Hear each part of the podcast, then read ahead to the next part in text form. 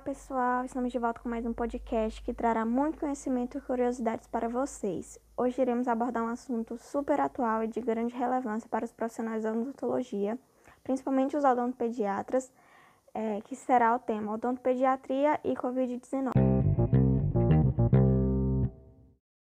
Para falar sobre esse assunto, convidamos o aluno do curso de odontologia da Universidade Federal de Sergipe, José Inácio. Sem mais delongas, vamos direto ao assunto. Seja bem-vindo, Inácio. E para começar, gostaria de saber se está sendo um desafio para a odontologia, como está sendo para as outras áreas da saúde, lidar com a pandemia. Olá, pessoal. Então, a Covid-19 trouxe muitos desafios para todos, principalmente para os profissionais da área da saúde. Entre eles, os dentistas e odontopediatras, que têm enfrentado o medo dos pais em levar seus filhos ao consultório odontológico para as consultas de rotina além de ter que lidar com as mudanças exigidas em seus consultórios, como a retirada de brinquedos das recepções, que tinha a função de distrair a criançada e ajudava a minimizar a ansiedade e o estresse. O uso dos EPIs, os equipamentos de proteção individual, é, também dificultam a comunicação com os pequenos e às vezes até causa medo e estranheza nelas. Né? Tudo isso vai dificultando o trabalho do odontopediatra. Inácio, pessoalmente eu sou uma das que mais está evitando levar os filhos ao dentista, pois são meus bens mais preciosos e não quero expor eles ao risco. E muitos pais com quem converso sentem o mesmo. O que você acha disso? Olha, é natural que os pais sintam medo de levar os seus filhos ao consultório odontológico nesses tempos, sobretudo porque o consultório odontológico é um ambiente propício à contaminação pelo coronavírus outros vírus e doenças, caso todos os cuidados não sejam rigorosamente seguidos. Né? Tudo isso devido aos aerosóis que são jogados no ambiente dentro do consultório. Além disso, ao fazer uma simples pesquisa aí no Google, os dentistas já aparecem nas primeiras posições como carreiras de maior risco para o contágio. Tudo isso vai levando a insegurança para os pais.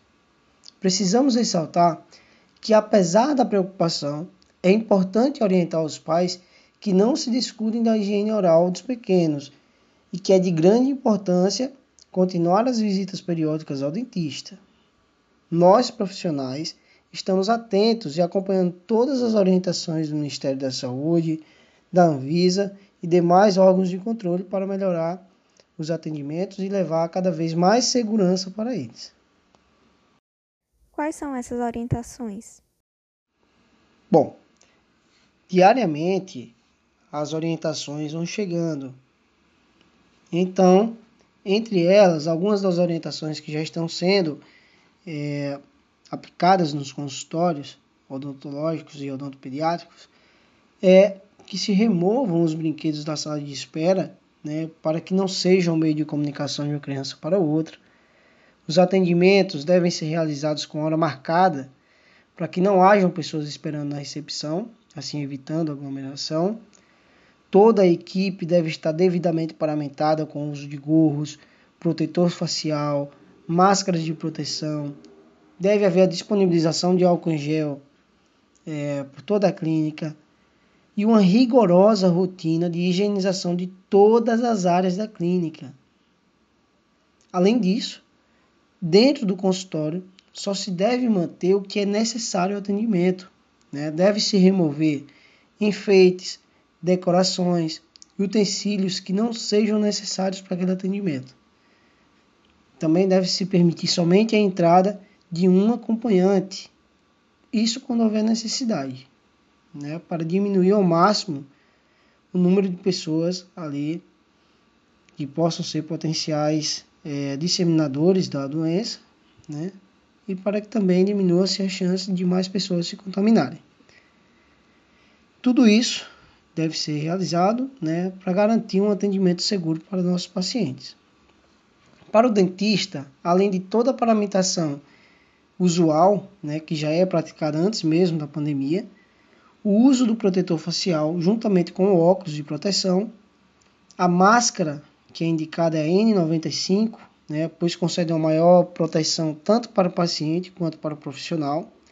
O avental sobre o jaleco, esse também deve se dar preferência a maior gramatura, né? e o uso próprio, para proteger ali o calçado né, do profissional para que ele não saia depois do consultório levando consigo a contaminação.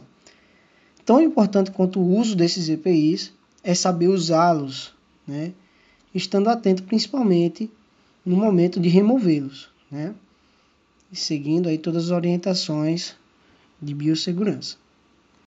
E todos esses EPIs não vão causar medo nas crianças? Sim, todos esses EPIs também pode causar estranheza e até medo nas crianças. Entretanto, o profissional deve estar preparado e lançar mão né, das técnicas necessárias para manter o pequeno mais calmo e cooperativo possível. Por que o consultório odontológico é tão perigoso para a transmissão do coronavírus? Veja bem, o coronavírus, o SARS-CoV-2, está presente nas secreções da nasofaringe e saliva dos pacientes infectados, que são o meio de transmissão. A maioria dos procedimentos odontológicos convencionais geram aerosóis em grande potencial de infecção. Para minimizar esse risco, o profissional deve estar atento e tomar todas as precauções e fazer o uso consciente de equipo que gere aerosóis, como a caneta de alta rotação, baixa rotação, jato de bicarbonato para profilaxias, seringa tríplice, entre outros. Nesse contexto, os procedimentos não invasivos ou minima, minimamente invasivos adquirem uma conotação importante. Como a odontopediatria vai fazer para atender em caso de lockdown, né, se ele vier a ocorrer, ou como minimizar os danos? É importante que o profissional disponibilize um meio remoto para que o paciente entre em contato, seja para tirar dúvidas, fazer agendamentos e outras demandas que exigiriam deslocamento ao consultório, muitas vezes sem necessidade. A teleodontologia. Ficou evidente a importância e necessidade do uso das plataformas digitais para a produção de materiais educativos e até mesmo o atendimento à distância. Como você acha, Inácio, que será a odontopediatria pós-pandemia?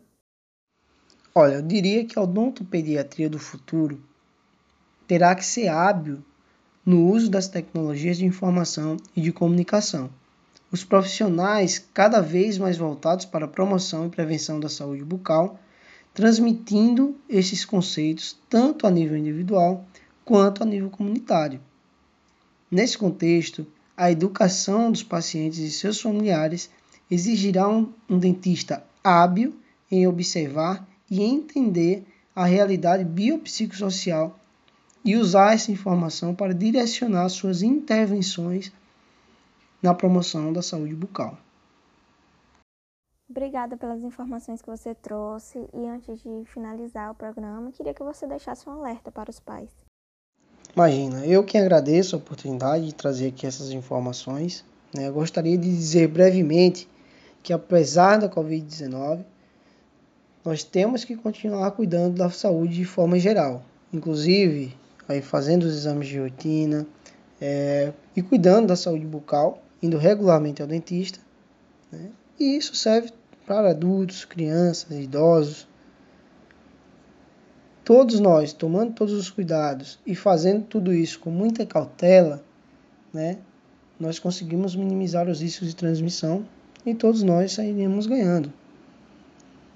É, relacionado ao lado psicológico, né, é muito importante que os pais estejam atentos né, ao que as crianças estão fazendo no tempo ocioso, né, observar como anda a questão da ansiedade dessas crianças que estão trancadas dentro de casa e, claro, não só para a questão odontológica, mas para uma manutenção da saúde geral muito, muito boa, estar atento né, à dieta, manter uma dieta saudável e estar sempre de olho na higienização bucal. Né? Então é isso, muito obrigado a todos. É isso aí, pessoal. Se protejam e até a próxima.